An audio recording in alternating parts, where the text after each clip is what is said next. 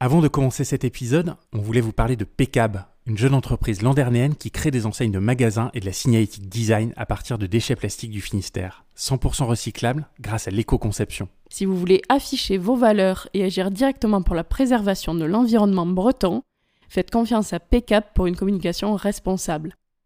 Contactez Yann Normand sur LinkedIn et Instagram, sur son site pcap.bzh ou par mail à pcapstudio.gmail.com. Et maintenant, on vous laisse faire connaissance avec notre invité du jour.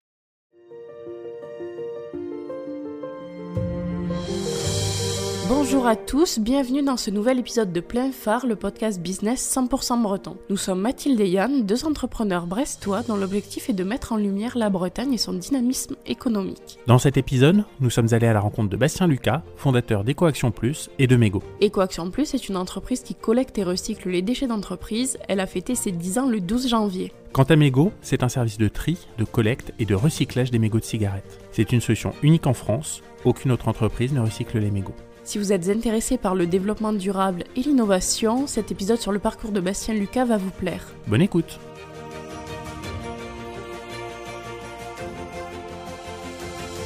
Bonjour Bastien, merci beaucoup de nous recevoir euh, ici chez EcoAction Plus, Bonjour Yann. avec euh, Mego qui est euh, juste en face. Absolument. Bonjour Mathilde. On a vu qu'EcoAction Plus avait fêté ses 10 ans cette semaine. Est-ce que tu peux nous la présenter? Et puis félicitations pour euh, ces 10 belles années. Ah oui, dix années effectivement à travailler, démarrer tout seul, puis ma chère et tendre nous a rejoint.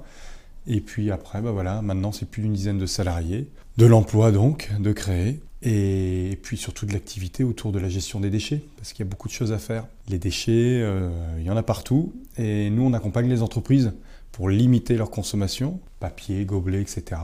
Et pour ce qui reste, de les collecter, de les emmener dans des filières de valorisation matière, c'est-à-dire de recyclage. Donc ça c'est pour la partie euh, EcoAction Plus. Oui. Et Mego Et ben Je Mego, crois que son nom l'indique un petit peu. Ouais, Mego, c'est vraiment une société distincte de- d'EcoAction Plus qui a été créée en 2017. Et elle, elle collecte et recycle des mégots de cigarettes. Alors, ce qui est rigolo avec Mego, c'est que vu qu'il n'y a pas d'autres usines en France, nous collectons des mégots euh, de Toulouse, Marseille, euh, Paris et qui transitent et qui sont acheminés à la pointe Bretagne pour être recyclés. Quels sont exactement les services proposés aux entreprises et aux collectivités par EcoAction Plus? Alors, EcoAction Plus apporte euh, un service, on va dire, intégré qui va assurer toute la partie animation, sensibilisation, mise en place de contenants, collecte, jusqu'à la mise en place de filières de recyclage et la traçabilité. Parce que si vous voulez, ce qui se passe en France et en Europe, c'est que tout détenteur d'un déchet, lorsque vous êtes un professionnel, une collectivité, doit en assurer la fin de vie et la traçabilité. Donc, elle a deux choix.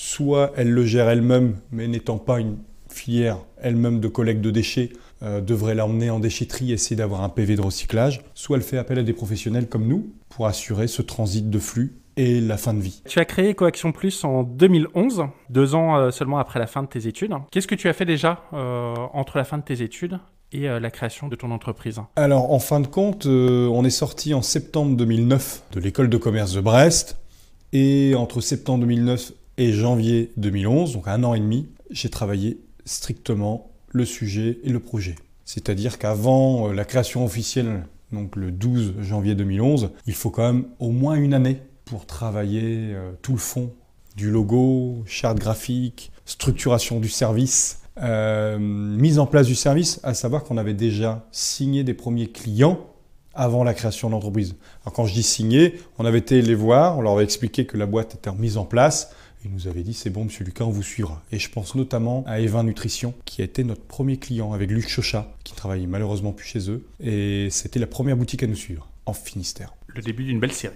Absolument. Qu'est-ce qui t'a poussé à créer EcoAction Plus? Quel a été le cheminement? Du- Durant mes études à l'école de commerce, euh, j'ai à un moment donné, et je m'en souviens très bien, j'ai acheté une cartouche d'encre, ça devait être en 2006, 2007, une cartouche d'encre euh, dans la poubelle, petite cartouche que l'on a dans une imprimante. Et à ce moment-là, j'avais peu de connaissances euh, du sujet de la fin de vie des déchets. Et je me suis posé la question suivante, je jette ce petit objet à la poubelle, est-ce que, un, bah, est-ce que ça génère pas une pollution? Bien évidemment que si, si c'est incinéré. Est-ce qu'on peut pas en faire quelque chose, etc. Et je me suis posé des questions. Et euh, c'était aussi le cadre d'un travail que j'ai mené durant mes études. Et dès 2007, j'ai créé une association qui existe toujours, qui s'appelle Terre Océane, qui nettoie les plages dans le Finistère. On en parlera un petit peu tout à l'heure, effectivement. Et du coup, c'est durant ce- ces travaux que j'ai menés à travers cette association, les études à l'école de commerce, que je me suis dit, ben, pourquoi pas me lancer sur un service à Brest de collecte de déchets de bureau. Et pourquoi justement est-ce que tu as créé aussi rapidement ton entreprise? Est-ce que c'était vraiment par opportunité ou euh, parce que c'était vraiment euh, ta, vocation et que tu as toujours euh, rêvé ou eu l'idée de devenir entrepreneur? Alors, Je pense qu'il y a deux choses dans mon cas.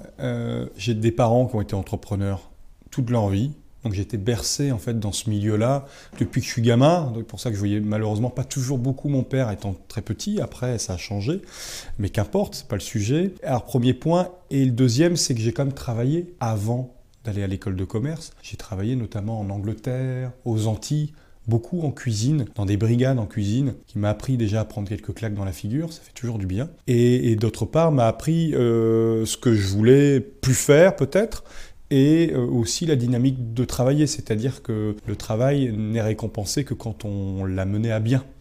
Euh, donc l'espérance, c'est de se dire, si je développe une activité moi-même, est-ce que je ne peux pas à la fois créer mon poste de travail et générer du travail pour d'autres personnes? Donc c'est parti de ces deux facteurs. Et puis, euh, lorsque je me suis lancé, j'avais déjà 27 ans. Moi, je trouve que c'est le bon moment, si tu veux, Yann. Pourquoi? Parce que notre objectif, par exemple, 10 ans d'activité, nous allons construire nos propres locaux. Euh, c'est des prêts, etc. etc.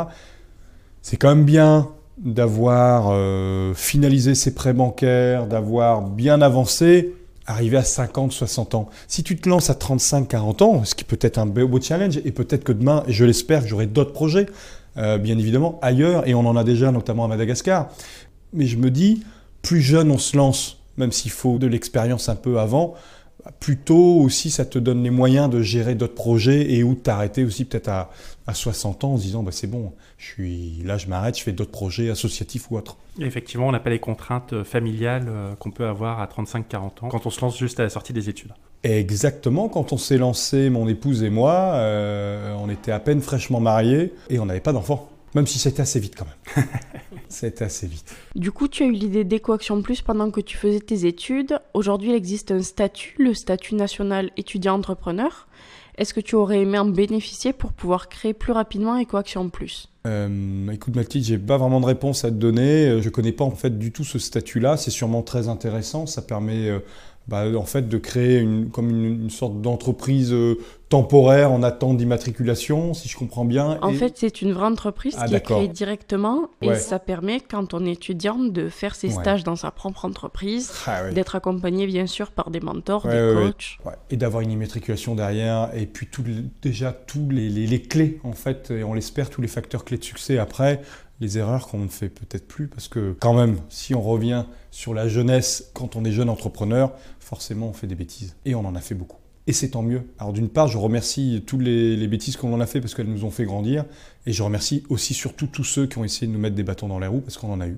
Euh, sur le coup, c'est embêtant. Et derrière, on se dit merci à eux parce que sans eux, on serait peut-être pas là dix ans après. Et encore moins quand on se reverra, je l'espère, autour d'une bolée de cidre, autour d'une crêpe dans quelques années. Dans, imaginons en dix ans qu'on aura 20 ans d'activité, de se dire encore merci à tous ceux qui nous veulent du mal. Est-ce que tu peux nous expliciter les bêtises dont tu parles et les défis rencontrés? Oui, alors euh, quand on grandit, l'un des principaux défis, c'est de pouvoir embaucher des équipes, euh, équipes commerciales, équipes d'exploitation. Et quand on démarre, on ne se rend pas compte, euh, on est toujours dans un esprit familial, euh, et on se dit qu'un collaborateur peut avoir la même notion, c'est-à-dire euh, d'être ouvert d'esprit, d'être compréhensif, et de se dire qu'on est dans la même barque. Mais cette barque, nous, quoi qu'il arrive, on sera dedans, mais le nouveau collaborateur ou la nouvelle collaboratrice sera peut-être pas toujours dedans. Elle a d'autres projets de vie et c'est tout ce qu'on lui souhaite. Et en partant de ce principe-là, eh bien, il faut quand même formaliser beaucoup de choses. Ça passe par les fiches de poste, le contrat de travail, les suivis, l'organisation. Et quand on démarre, on peut oublier ou ne pas penser à structurer je donne un exemple. Faire un contrat de travail tout seul, c'est ce qu'on a pu faire pour les premiers contrats de travail. Alors il n'y a pas eu de problématique avec des salariés qui ont pu rester ou partir, mais malgré tout, s'il y a eu des problématiques, ça aurait été short pour nous, c'est-à-dire avec des contrats de travail mal faits, mal réalisés, avec des clauses euh, un peu, un peu, un peu particulières, qui si on les avait fait viser par un expert comptable ou un avocat, voilà. Et puis après, il y a, comme toute entreprise tous les aléas qu'il peut y avoir avec des concurrents qui peuvent vous vouloir du mal. Euh, ça arrive, etc., etc. Et qui, lorsque on n'est pas informé, un peu trop euh, sympathique, un peu trop ouvert d'esprit, euh, bah, on peut prendre des petites claques. On se dit, bah, dis donc, on a un concurrent qui vous vaut du mal. et qui finalement vous fait ce qu'on appelle de la, discrimination auprès de vos clients, auprès de la presse. C'est des exemples que je vous donne, hein, c'est pas ce qu'on a vécu particulièrement. Mais je veux dire, il peut y avoir plein de cas de figure lorsqu'on se lance, des choses qu'on n'aurait absolument pas pensé, et que finalement, si on avait été peut-être plus en veille, ou justement si on avait travaillé quelques années avant, on serait dit, oh là là là, quand je me lance, je ferai gaffe à ça. Tu nous parlais un petit peu tout à l'heure de la genèse d'EcoAction Plus, avec la fameuse cartouche d'encre que tu as jetée dans la poubelle. EcoAction Plus mélange à la fois une forte notion d'innovation, une démarche environnementale importante. Donc la démarche environnementale, je pense qu'on a vu d'où elle venait. L'innovation, c'est une valeur qui est importante? Bah, si on parle vraiment d'innovation technologique, je dirais que non. Euh, si on parle d'innovation euh, pour aller rechercher ce que font pas les autres, ou euh, il y a un problème, essayer de le contourner ou trouver une solution, oui, absolument. Je pars du principe que quoi que tu fasses, il faut aller chercher plus ou mieux que ce que l'on a déjà. Et si on parle de deux sujets que nous on travaille, qui sont le, les cigarettes et les gobelets, qui sont deux déchets euh, qu'on appelle orphelins, c'est-à-dire des déchets qu'on... Alors c'est pas orphelin, le côté sympathique de l'orphelin, hein, mais c'est des déchets qui généralement sont pas recyclés ou maltraités ou jetés par terre, ou, voilà, il n'y a pas vraiment de filière. Euh, bah nous on trouve super euh, excitant, super palpitant, parce qu'on parle de volume considérable pour ces deux déchets, même si la loi anti-plastique va faire que le volume des gobelets diminue. Pour la cigarette, on n'a aucune inquiétude malheureuse. Euh, il y en aura encore pendant des dizaines d'années. Et il s'agit de, déchets qui n'ont jamais été reconnus réellement comme des déchets qu'on pourrait redonner une seconde vie et ou euh, amener à une réflexion sur le tri, sur les filières de traitement. Et donc là, l'innovation, c'est effectivement de, de chercher qu'est-ce qu'on peut faire de, ces petits flux déchets sans aller forcément développer une technologie high-tech, etc. Mais des fois, pas besoin d'aller chercher très loin, mais par contre de se pencher sur le sujet. Et souvent, c'est des déchets que personne n'aime. La cigarette, elle sent mauvais, elle donne le cancer, elle pollue. Le gobelet a été utilisé. Généralement, il y a du café au fond. C'est pas des déchets sympathiques. Eh bien, nous, on les aime bien. Les entreprises ne sont pas forcément au fait de ce qui peut être recyclé. Quels sont les arguments qu'avance EcoAction Plus pour les convaincre de recycler?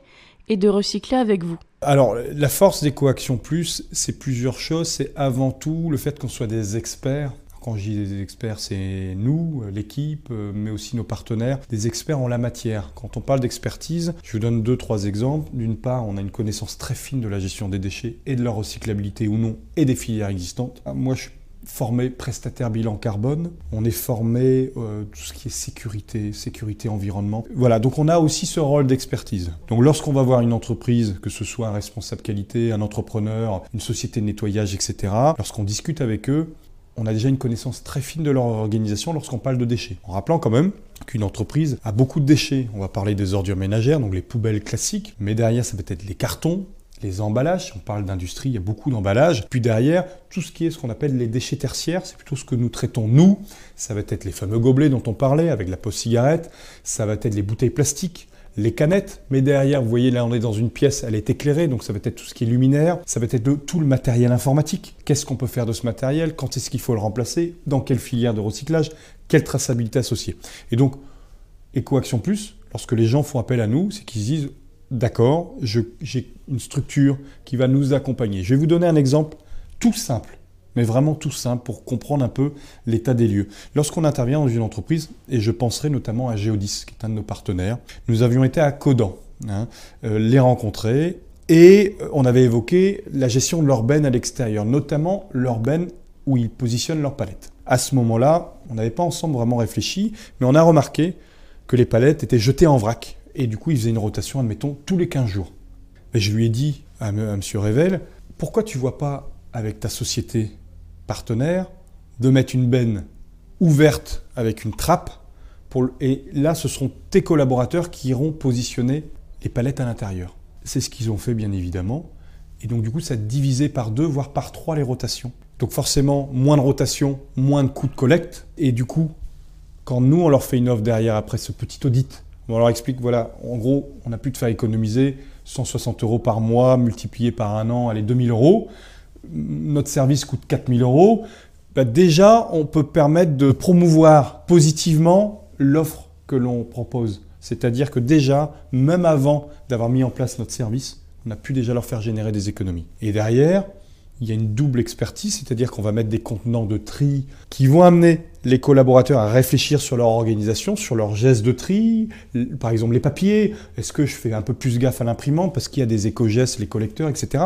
Et puis, pour finir, en dehors du fait qu'il y a une expertise derrière, on a aussi développé un label qui s'appelle Éco-responsable de Bretagne. Et lorsque les entreprises vont vraiment s'organiser sur une vraie gestion de leurs déchets, on peut les amener à se faire labelliser éco-responsable de Bretagne. À ce jour, c'est à peu près 60 entreprises qui sont labellisés, avec la dernière, qui est une jeune société de communication qui s'appelle Innov Events. Pour compléter un petit peu la question, on voit aussi depuis quand même quelques années que l'écologie, c'est plus euh, juste une notion de bobo parisien, c'est vraiment entrer dans les mœurs, euh, ou ça commence à, rentrer dans les mœurs en tout cas. Est-ce que toi, dans ton activité quotidienne, tu peux observer cette évolution auprès de tes clients? Plusieurs points, une réglementation qui s'affine d'année en année au niveau national avec des directives, etc., qui contraignent de plus en plus les entreprises à trier. On a ce qu'on appelle la TGAP, c'est une taxe sur les ordures ménagères qui est en augmentation tous les ans. Donc, c'est-à-dire que si on trie un peu mieux ces déchets, on peut se dire qu'on sera moins taxé. Et puis, euh, et on le voit nous-mêmes, on a une concurrence qui devient importante. Donc, s'il y a de la concurrence, c'est que forcément, il y a de plus en plus d'entités qui ont un besoin et où le fait qu'il y ait une réglementation, bah, de toute façon, elle est contraignante, donc on propose le service. Donc effectivement, en 10 ans, on a vu beaucoup, beaucoup de changements en rappelant que, euh, si vous voulez, c'est que ça n'existe que depuis 2006 qu'il y a ce qu'on appelle la responsabilité élargie du producteur. C'est-à-dire que depuis 2006, dans les déchetteries, vous avez des collecteurs pour vos déchets informatiques. Lorsque vous achetez euh, un téléphone, vous pouvez le ramener depuis 2006. On appelle ça le 1 pour 1 chez un distributeur ou un, revendeur. Donc on voit que c'est tout récent cette organisation, elle a 15-20 années, donc il y a encore tout à faire. Depuis 2007, euh, il y a ce qu'on appelle le décret 5 flux, c'est-à-dire que les entreprises de plus de 20 salariés sont contraintes à trier 5 flux, que sont les papiers, les plastiques, le bois, la ferraille et le verre. Et ce décret de 5 flux a vraiment été mis en application depuis 2017. Alors, peu d'entreprises l'appliquent parce qu'il y a encore euh, une émancipation à mener, mais on voit bien, c'est ce qu'on disait il y a quelques secondes, Yann, ce que tu, proposes, ce que tu évoquais, c'est que les réglementations s'affirment de plus en plus, donc forcément les besoins aussi avec. EcoAction Plus travaille en partenariat avec l'UBO Open Factory, c'est le Fab Lab de Brest. Absolument. Quel est leur rôle?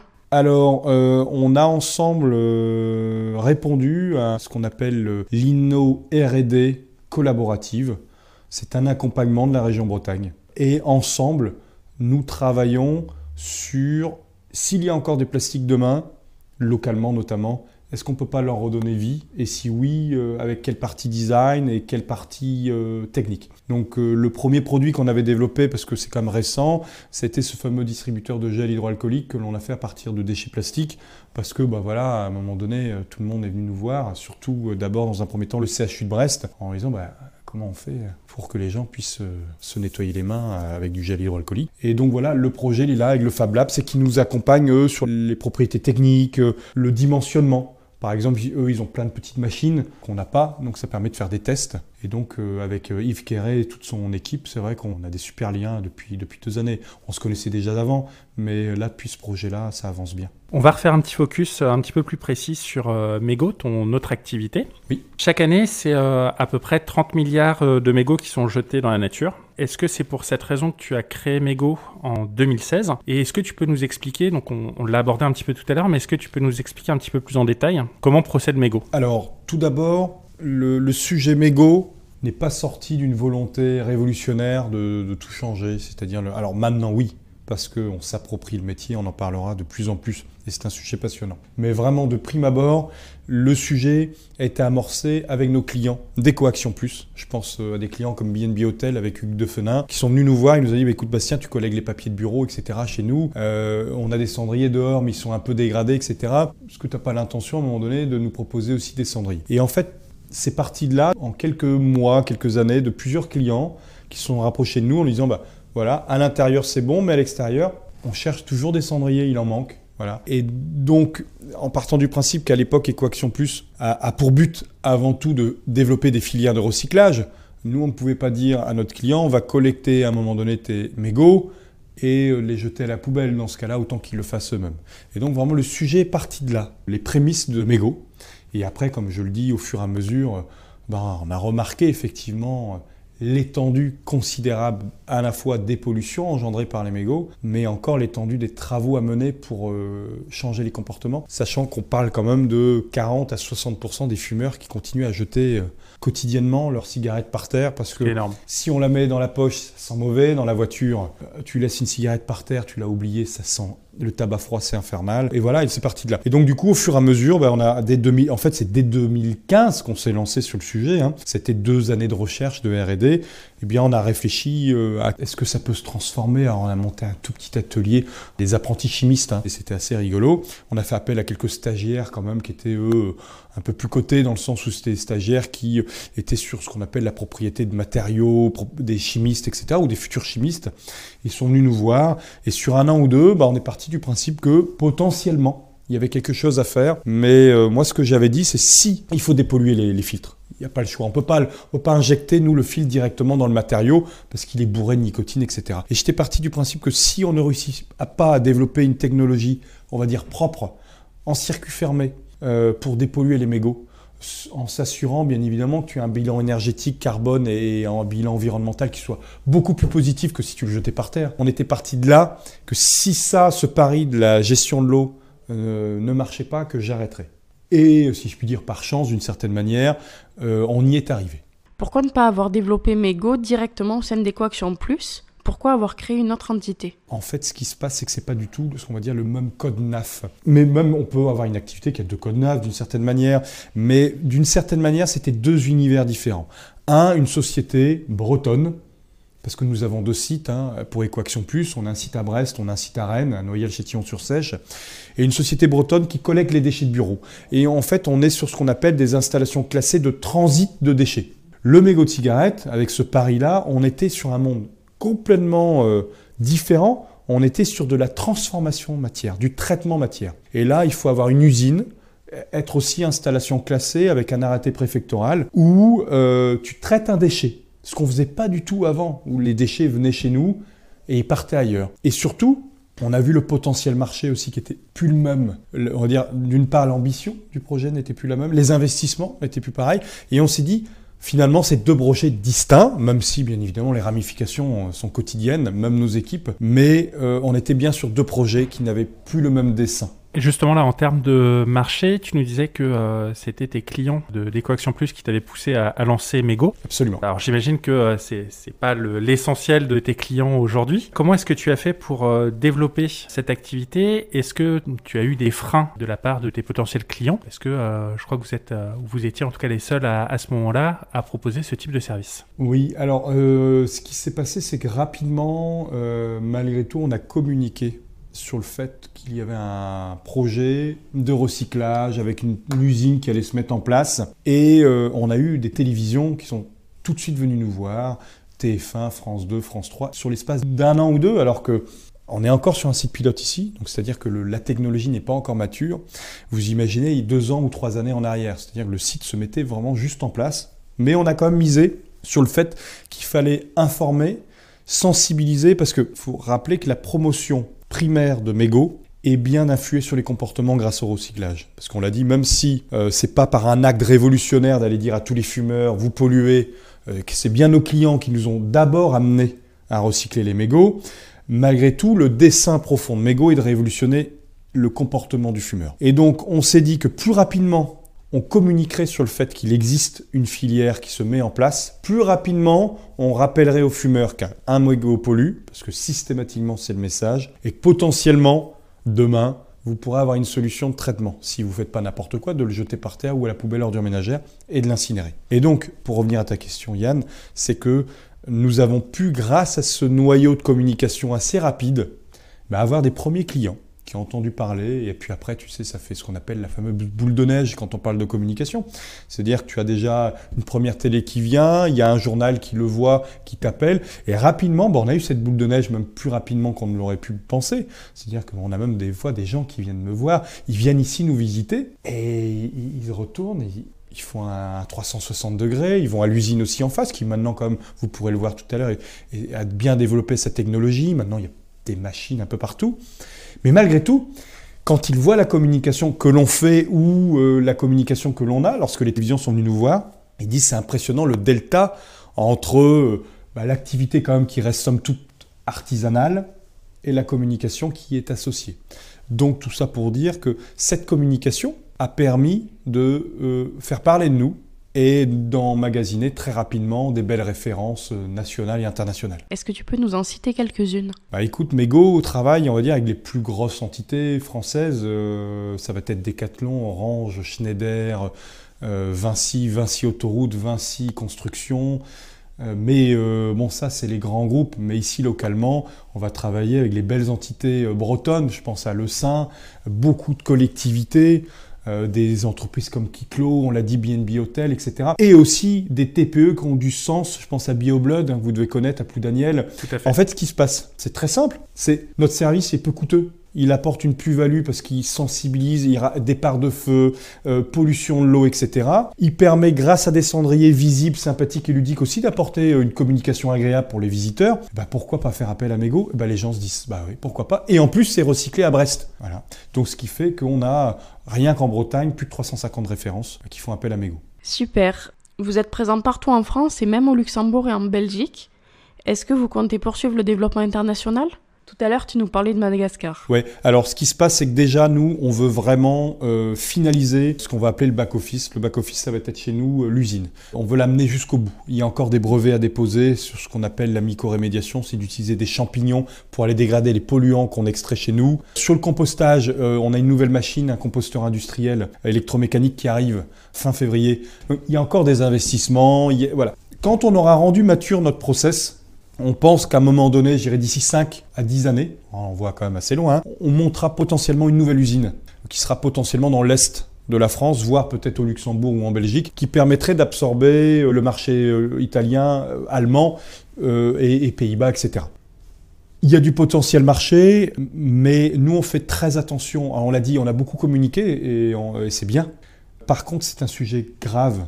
On le dit, le mégot, il donne la mort, euh, il pollue. Nous, on veut vraiment développer une installation qui soit conforme aux exigences réglementaires et conforme en termes de sécurité pour nos équipes et derrière qui répond à la fois confortablement au marché en termes environnementaux. Quand je parle d'environnement, c'est-à-dire que ça c'est arrivé dans l'histoire euh, depuis une cinquantaine d'années lorsque on s'est lancé dans développer des filières de recyclage de remarquer que ces filières de recyclage pouvaient avoir un bilan carbone ou un bilan énergétique qui était élevé et que finalement, entre recycler un déchet, même si ça donne plus de sens, et l'incinérer, euh, avec valorisation énergétique ou non, que le delta n'était pas si lointain. Donc nous, on est parti du principe que l'on veut co-travailler, parce que là, là c'est plus nous, c'est vraiment des partenaires externes qui nous accompagnent. On veut vraiment nous assurer que sur 5 à 10 années, qu'on développe une unité de traitement sur un futur site, vous savez qu'on va construire une nouvelle usine, là, réellement ici, hein, sur la pointe Finistère, d'ici 3-5 ans.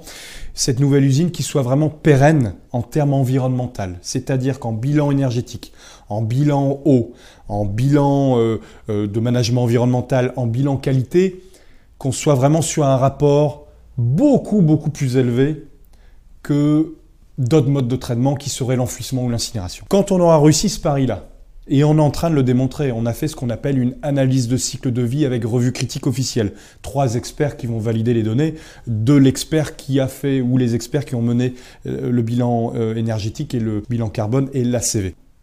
Déjà, cette revue critique a permis de mettre en doute certaines choses notamment le transport, d'aller emmener des mégots de Toulouse à Brest, donc c'est vraiment le gros travail que nous menons, mais a permis aussi de lever des doutes que nous avions, notamment sur ce qu'on appelle le rayonnement infrarouge, c'est-à-dire les fameux gaz à effet de serre. On a pu voir que de recycler un kilo de mégots était jusqu'à 10 fois moins coûteux en termes environnementaux sur le pilier gaz à effet de serre, c'est-à-dire produit beaucoup moins de gaz à effet de serre, donc a une incidence beaucoup moindre sur le climat que de incinérer un kilo de mégots de cigarette. Et ça, il y a beaucoup, beaucoup de travaux que nous menons actuellement pour nous assurer qu'on est sur la bonne longueur d'onde. Parce que comme je dis, c'est comme un sujet grave et on veut devenir comme on l'a été pour Ecoaction Plus sur d'autres sujets, devenir un expert en la matière. Et on, on veut aller jusqu'au bout du sujet et pas de uniquement dire voilà, regardez, l'acétate de cellulose, on a réussi à la dépolluer un petit peu, c'est sympathique, on en a fait du mobilier urbain.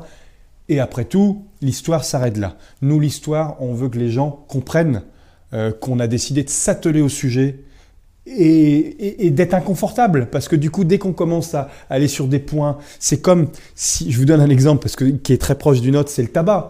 Lorsqu'on parle d'une cigarette, on pense à la cigarette, elle est fumée, etc. Mais quand on commence à aller réfléchir à la production du tabac, les enfants qui travaillent pour produire le tabac, les gaz à effet de serre, le, le bilan climatique qui est désastreux.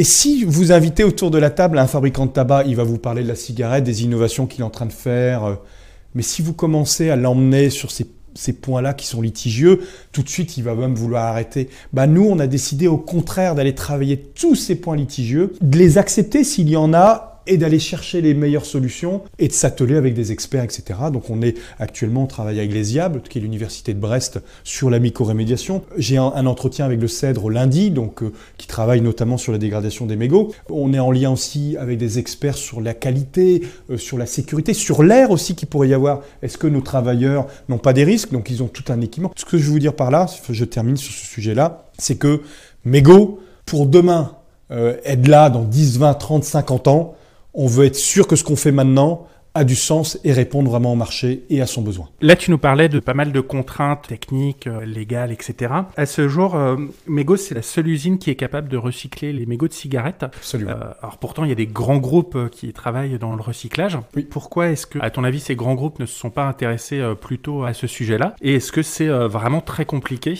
de recycler une cigarette ou un mégot? Oui, très bonne question. Alors, première chose par rapport aux grands groupes, il faut rappeler que le mégot, c'est un tout petit déchet et qui jusqu'alors n'avait jamais été trié. Lorsqu'un grand groupe va se pencher sur un, déchet recyclable potentiellement, il faut qu'il y ait déjà un dispositif de tri euh, légalement qui a été mis en place. Euh, si je prends l'exemple, je vous l'ai dit, des piles, jusqu'à 2006, elles étaient mal triées en France. Depuis 2006, elles le sont extrêmement bien. Et là, à un moment donné, les grands groupes se positionnent clairement sur des filières. Donc déjà, euh, il faut qu'il y ait une volonté, on va dire, étatique de se dire ce déchet-là, il faut le trier et potentiellement que ce soit incinéré ou pas, moins le séparer du reste des ordures donc déjà, ce n'était pas le cas et c'est pas encore réellement le cas, même si ça va le devenir. Donc ça, c'est le premier point. Après, le deuxième point, on l'a dit, c'est un tout petit déchet qui diffuse, c'est-à-dire c'est un petit déchet qu'on retrouve un peu partout, qui est tout petit, euh, difficilement captable sur des petits volumes quand même, même si c'est des volumes qui sont euh, denses quand on parle en nombre, en quantité de fumeurs, mais en quantité propre ou en poids, c'est des volumes qui ne sont pas extrêmement élevés, même si on parle comme de 25 000 tonnes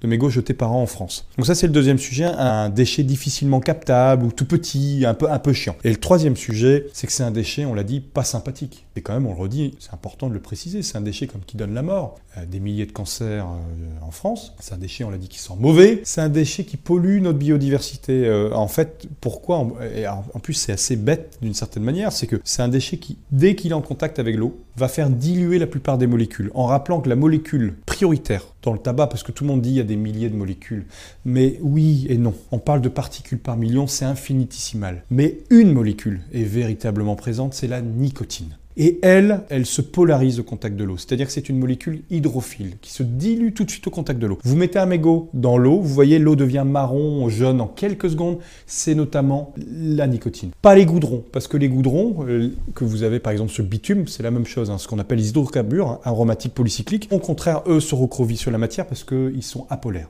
ils sont hydrophobes, ils testent l'eau. Et euh, pour revenir à, la suite de ta question, bah, quand on parle d'un déchet euh, pas sympathique, quasiment un déchet dangereux, est-ce qu'il est facilement ou difficilement traitable? Parce que la question est économique. Parce que si traiter un, mégot euh, coûte euh, mille fois plus cher que de l'incinérer, à un moment donné, quelle est la viabilité aussi de la filière? Et un grand groupe va rapidement se faire le calcul. Si ça lui coûte 200 euh, euros en propre, en, personnel, en machine, en électricité, admettons, pour traiter un kilo de mégot et que ça lui coûte 10 cents, je fais exprès hein, d'exagérer le ton, de l'incinérer, on se posera vraiment la question. Et donc, il y a effectivement deux piliers qui sont l'économie et effectivement, à ce jour, au vu de la technologie que nous avons développée, qui n'est pas mature, ça peut être vu comme une technologie encore coûteuse, principalement sur le coût horaire. Pourquoi? Parce qu'il y a beaucoup d'étapes encore de tri semi-mécanisé, où il va falloir euh, faire euh, la thermocompression, c'est-à-dire pour générer les plaques que l'on fait pour faire du mobilier urbain. Euh, il y a encore beaucoup d'étapes manuelles. Et puis il y, a, ce qu'on appelle des résidus. Vous avez le tabac, qu'est-ce que vous faites du tabac? Vous avez les fameuses boues, vous savez, je vous ai expliqué, on en parlera peut-être, la micro-rémédiation, etc. Qu'est-ce que vous faites de tout ça? Donc je dirais pas que c'est un déchet excessivement difficile à traiter, recycler, mais c'est un déchet où il faut prendre en compte tout son environnement pour pouvoir euh, réussir à le traiter. Et donc, c'est un déchet quand même complexe dans sa globalité pour lui apporter une vraie plus-value. Est-ce que tu peux nous expliquer plus précisément comment se déroule le recyclage d'un mégot de cigarette? Absolument, Mathilde. En fait, les, mégots, euh, bah nous, on va les collecter un peu partout en France. Ils arrivent dans des bidons sécurisés euh, qui respectent ce qu'on appelle l'ADR. Hein. Ils sont euh, triés sur site directement avec un tapis convoyeur la personne va vérifier s'il n'y a pas des touillettes, des troguons de pommes, des fois on a tout, hein. des, vis, va savoir, etc. Ces flux mégots vont être transités dans un broyeur. C'est une vis sans fin. Cette vis, en fait, va séparer le filtre, qui a un petit peu de papier dessus, du reste, c'est-à-dire les cendres et le tabac. Et les cendres et tabac sont mis de côté. Alors, cendres tabac, pour vous donner une idée, c'est à peu près 20% de la biomasse. C'est pas anodin. C'est-à-dire que sur une tonne, vous avez 200 kg de tabac. Et après, ce fameux filtre qu'on a donc euh, récupéré, lui, il va aller rejoindre nos cuves. On a des cuves avec des grandes pales euh, dans l'eau qui vont, pendant une durée déterminée, éjecter les fameuses molécules dont je vous ai parlé, la nicotine, euh, etc., le méthanol, qui sont plutôt polaires. Et après, on y rajoute euh, un ingrédient naturel, bien évidemment, dans l'eau, qui, elle, va plutôt aller capter les fameuses molécules hydrophobes. Je vous ai parlé des goudrons, les HAP, les hydrocarbures, qui ont, eux, plutôt au contact de l'eau, tendance à se recrovier. Et donc, on a une technologie qui va permettre d'essayer du moins de les enlever au maximum. Voilà. Et une fois qu'on a passé sur ces plusieurs bains, c'est en fait c'est toujours les mêmes cuves qu'on vide et qu'on re-remplit, qu'on vide, qu'on re-remplit. Ces cuves d'eau, ils vont avoir quatre bains cycliques. On va les retirer au bout d'un moment ces mégots, mais cette eau qui est chargée du coup avec toutes ces cochonneries dont, dont la nicotine, nous on va la traiter avec deux dispositifs en circuit fermé, euh, en utilisant des argiles notamment, qui vont eux-mêmes, dans un bioréacteur, euh, vont aller récupérer en fait ces petites cochonneries, puis de l'osmose inverse. Alors l'osmose inverse, c'est des membranes qui vont aller en, gros récupérer tous les résidus plus ou moins solides. On réussit à avoir une eau qui est clarifiée, qui est quand même encore chargée, hein, qu'on n'ira jamais boire, mais qui va quand même permettre d'aller refaire décharger les molécules et de renettoyer suffisamment cette fibre de cellulose. Une fois que cette euh, matière a donc été dépolluée, elle est séchée, broyée très finement comme vous pouvez voir là. Et puis derrière, on en fait des pains. Alors quand je dis des pains, on, les positionne dans un moule. C'est des pains qui font plusieurs centimètres. Quelques secondes à la presse, c'est-à-dire que ça fond très vite. Et euh, on en fait une plaque d'acétate de cellulose. Et derrière, sur lequel on va positionner sur du mobilier urbain pour faire de l'assise. Nous, on fait les lames de mobilier urbain pour l'assise, que vous retrouvez chez Vinci Autoroute ou euh, chez Decathlon. Vous allez même euh, à Paris, tu vas à Paris 9e, tu vas à euh, Galerie Lafayette, tu as du mobilier urbain mégot. Comme quoi la Bretagne s'exporte partout. bien évidemment. Justement, pour euh, faire tout ça, vous traitez euh, plus de 15 tonnes de mégots par an, si je dis pas de bêtises. Un, un, petit peu moins cette année, autour de 10 à 12 tonnes. 10 à 12 tonnes euh, Qu'est-ce que cela représente à l'échelle française Est-ce que tu as des estimations? Moins d'un pour cent du marché, beaucoup moins d'un pour cent. Notre objectif à terme, c'est de pouvoir capter 5% du marché. On revient sur les limites technologiques quand même, et on, l'admet. C'est pas un déchet aisé à traiter, mais l'objectif de mégots, je reviens sur le fameux dessin profond, la, la valeur profonde du projet, ça n'est pas d'aller recycler l'ensemble des mégots de la Terre. C'est quasiment impossible, on le redit, c'est considérable. Euh, on a beau dire, il y a moins de fumeurs en France, 27% encore de la population fume. Et dans le monde, il y a des pays qui fument énormément de cigarettes. On parle de milliers, centaines de milliers de tonnes de mégots jetés improprement par terre. En partant de ce principe-là, mégot ne pourra pas absorber le marché. Ça tombe bien, c'est pas ce qu'on souhaite faire. Nous, on veut que le recyclage soit fonctionnel quand même, qu'il puisse recycler quand même suffisamment de mégots, on parle quand même de potentiellement de 300 à 500 tonnes. Là, on arrive au-delà du milliard de mégots. C'est notre objectif, de dépasser les milliards de mégots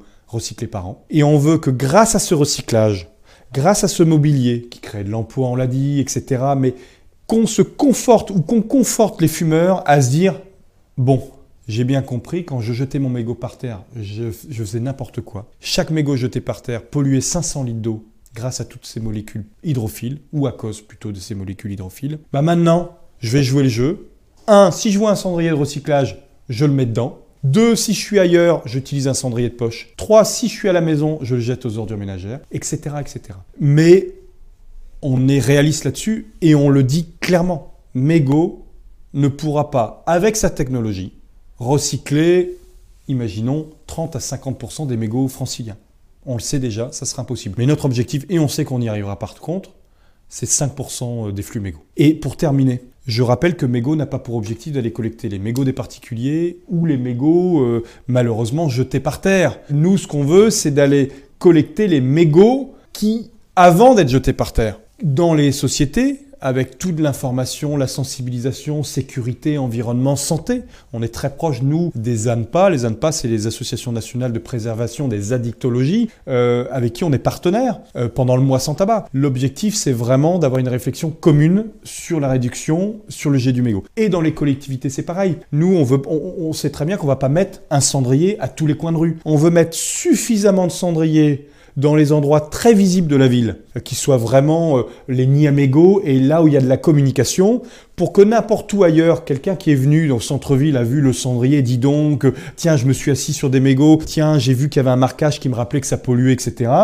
Ou qu'il aille après ailleurs dans la ville, sera avec sa cigarette, aura, nous l'espérons, la bonne idée de ne pas le jeter par terre, d'aller chercher une poubelle, un cendrier de poche, et pourquoi pas de revenir à un moment donné, de l'avoir gardé au cendrier Aujourd'hui, le catalogue de Mego est assez conséquent avec des cendriers de différents designs, couleurs, des contenants, des assis debout, des goodies. Quel a été le tout premier produit Mego et pourquoi? Alors, si on parle du catalogue qui est plutôt attrait commercial, le premier produit Mego, ce sont des cendriers. Il faut capter les flux. Et le premier cendrier était fabriqué euh, avec notre partenaire qui est la Serrurerie Brestoise à Brest, un cendrier tube qui ressemble sensiblement à une cigarette géante. C'était vraiment le premier produit. Mais si on parle de de mégots, quel est le premier produit que l'on a fabriqué pour se dire tiens, ça peut servir C'est un porte-téléphone.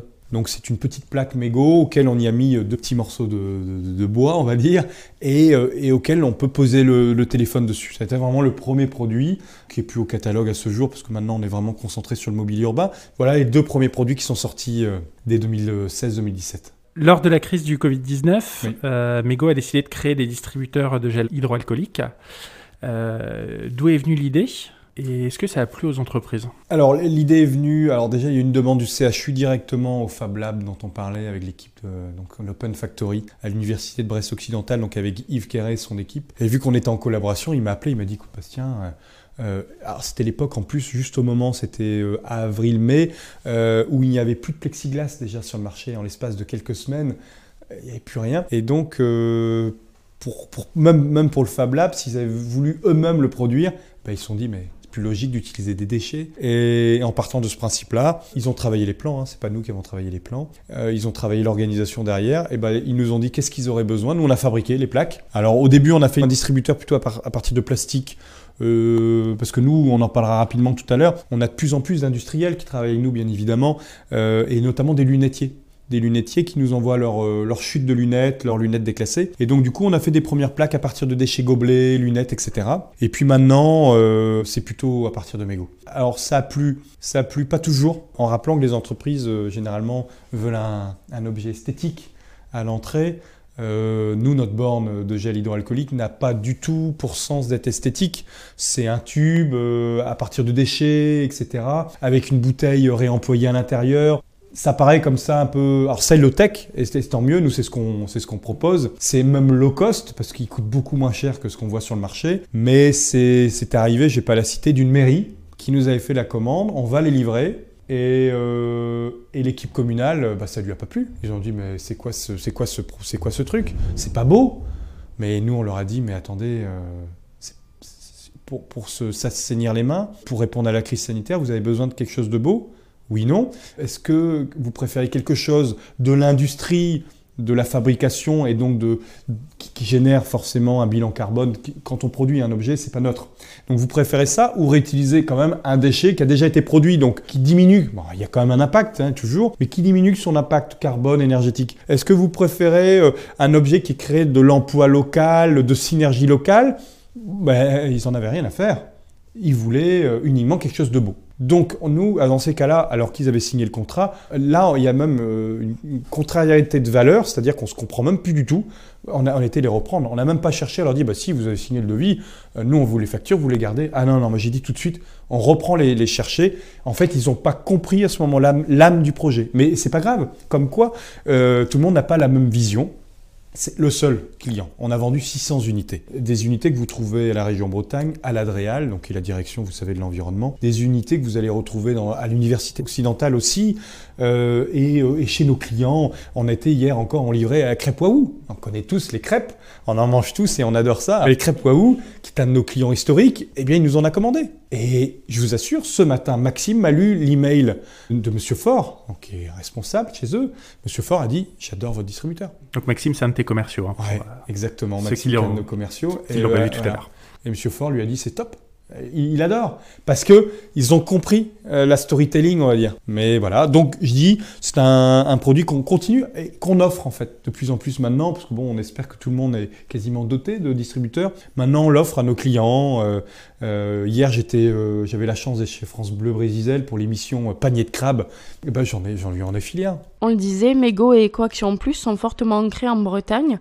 Pourquoi c'est important pour toi d'être présent sur le territoire? Bah, je pense déjà, bah, moi je suis né à Brest, euh, j'adore la Bretagne, ça c'est clair, j'adore être là, j'ai comme visité euh, pas mal de pays, Madagascar on l'a dit, l'Angleterre où j'ai vécu deux ans, les Antilles, Saint-Martin, Saint-Lucie, Saint-Barthélemy, l'Espagne, le Portugal, bon bref, le but c'est pas de faire un, un ratio de tout ce que j'ai visité comme pays, mais arrête tellement bien ici, c'est calme, on respire bien, il y a de l'agilité, il y a, de la valeur ajoutée, il y a des super partenaires, on est vachement accompagné de plus en plus. On l'a dit, la région Bretagne, mais il y a beaucoup d'organismes bretons euh, qui sont là pour nous accompagner. Je pense notamment, nous, c'est le Technopole Brest-Iroise qui nous a énormément euh, aidés au démarrage. Donc, pourquoi Je dis pas que c'est pas le cas dans les autres régions, mais pourquoi, lorsque vous avez la chance d'être dans une aussi belle région avec euh, des fournisseurs et des clients attentifs, on changerait?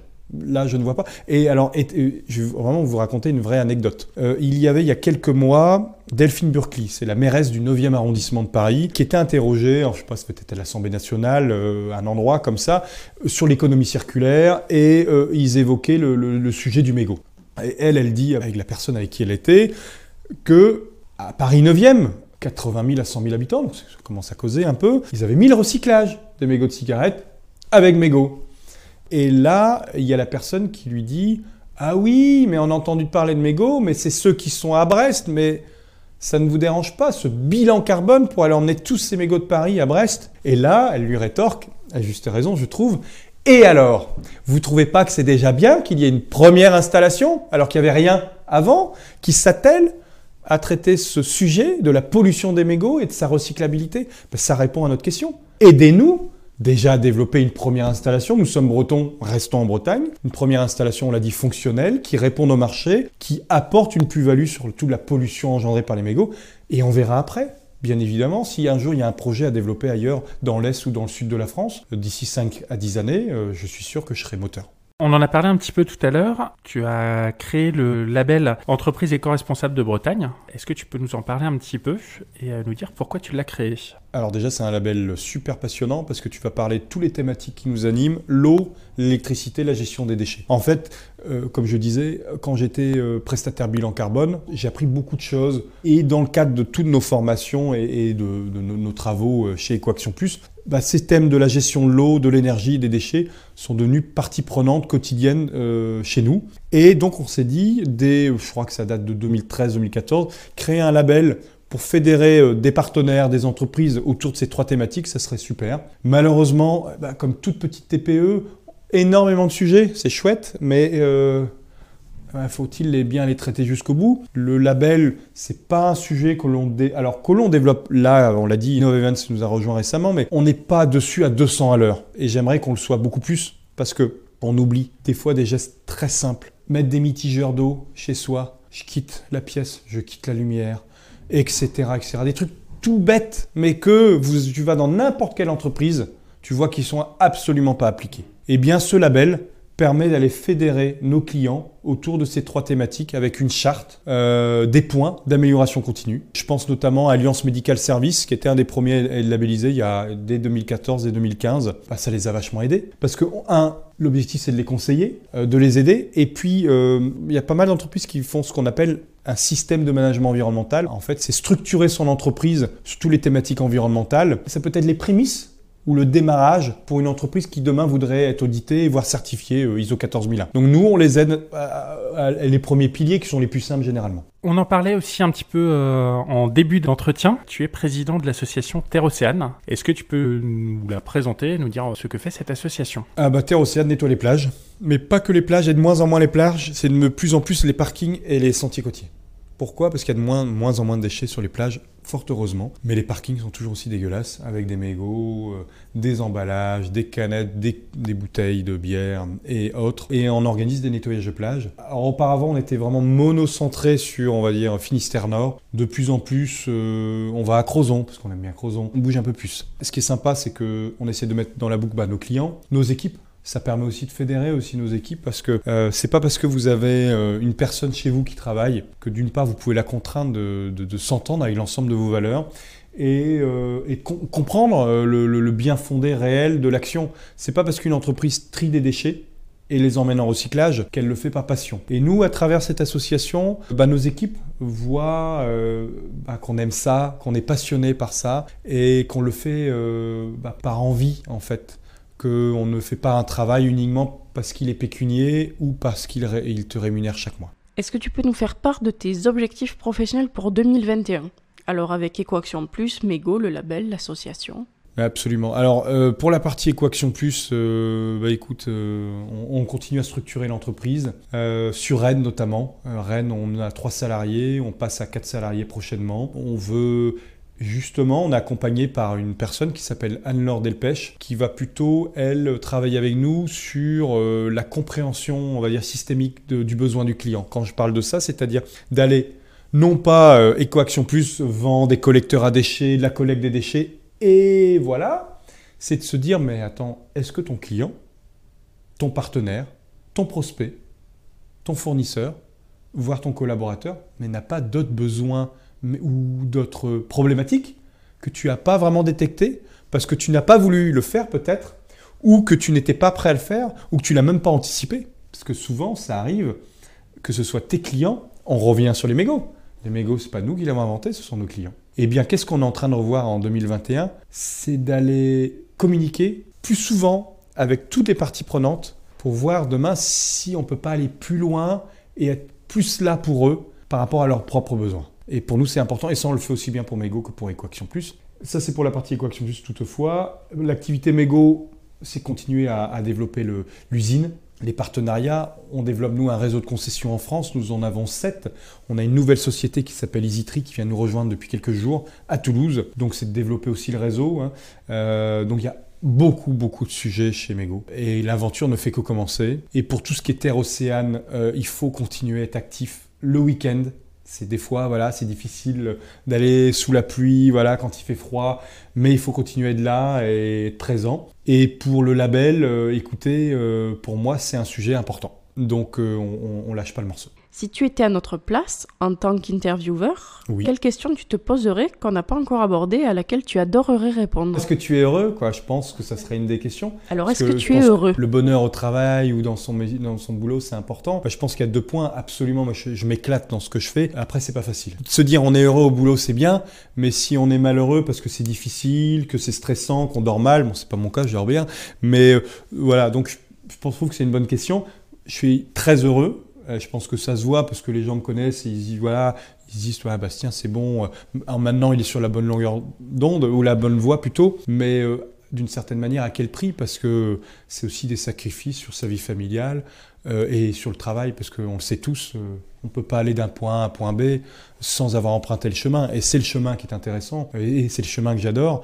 mais le chemin des fois forcément il peut être semé de, de multiples embûches euh, et, on a beau des fois se dire, euh, on s'imagine au plan B, mais le plan B finalement c'est euh, pas inaccessible, mais c'est tellement compliqué qu'on se dit, mais attends, mais comment on va faire Mais quand tu te concentres sur le chemin chaque jour, bah, déjà il faut s'éclater et c'est super chouette, mais voilà, c'est aussi peut-être chronophage, compliqué et fatigant. Hein malgré le fait que ce soit le temps. On va te poser maintenant les questions de plein phare. Donc la première, quel est ton endroit préféré en Bretagne? Bah, L'endroit préféré, euh, je, je, le redis, c'est peut-être Crozon. Et notamment euh, un endroit qu'on apprécie beaucoup, nous, c'est au-dessus de la plage des Abers, pas loin de Talargroise, qui est encore sauvage à Crozon et où on adore aller faire des balades avec les petits. C'est vraiment un endroit que j'affectionne beaucoup. Qu'est-ce que c'est pour toi être breton? Être breton, euh, bah, je pense que c'est quelqu'un qui est force de, force de conviction qui sait ce qu'il veut, euh, qui va pas se laisser toujours euh, guider. Alors si, peut-être guider, mais aura toujours quand même le dernier mot. Tu vois l'idée? C'est Très bien. Je sais ce que je veux. Est-ce que tu as des entreprises à suivre en Bretagne? Ouais, il y a, y, a, y, a, plein, plein d'entreprises à suivre en Bretagne. Euh, nous, on suit bien évidemment toutes les jeunes pousses euh, parce que le sujet d'actualité qui sont autour du réemploi des plastiques. Il euh, y, y, en a une à Quimper qui s'appelle Réhab. Il va y avoir Filet Fab avec les filets de pêche, etc. Donc nous, on aime bien parce que ça c'est proche de nous et ils sont encore en mode euh, bah, plus démarrage pour Phil Femme, mais voilà, il y a encore beaucoup de choses à faire. Donc, euh, euh, bah, ils sont déjà venus hein, faire des tests chez nous, ils ont utilisé notre matériel. voilà, donc ça, c'est des entreprises proches de nos activités. Et après, bah, on va aller voir toutes les entreprises qui connaissent des développements plus ou moins importants. je pense à Le Sein, voilà, qui ont une super visibilité. C'est des belles réussites et c'est toujours sympa de déjà de connaître ces personnes, etc. Et il y en a sûrement plein plein d'autres. Euh, voilà, donc on, aime bien être en veille sur ce qui se fait bien évidemment ailleurs. Merci beaucoup Bastien. Merci d'avoir répondu à toutes nos questions. Avec plaisir. Merci Mathilde. Si on veut te contacter, ou te suivre, est-ce que tu peux nous rappeler l'adresse de tes sites et de tes réseaux sociaux? Bien sûr. Alors ce qui est sûr, c'est qu'on est comme visible sur les réseaux sociaux. Si tu tapes Mego sur Internet, Mego Recyclage, ah, on nous retrouve facilement. Euh, mais en ce qui concerne les sites internet, donc pour EcoAction Plus, c'est eco-action-plus.fr. Pour Mego, c'est me-go.fr. Pour l'association Terre-Océane, c'est terreocéane.asso. Et euh, pour le label éco-responsable, c'est eco-responsable.fr. Et tous ces euh, sites internet ou ces marques ou entreprises sont associés bien évidemment avec les réseaux sociaux, Facebook, Twitter, LinkedIn, etc. Et j'en passe, où on est quand même relativement présent. Super, on mettra tous les liens sur euh, les notes du podcast. Merci à vous. Un grand merci Bastien. Avec plaisir. À bientôt.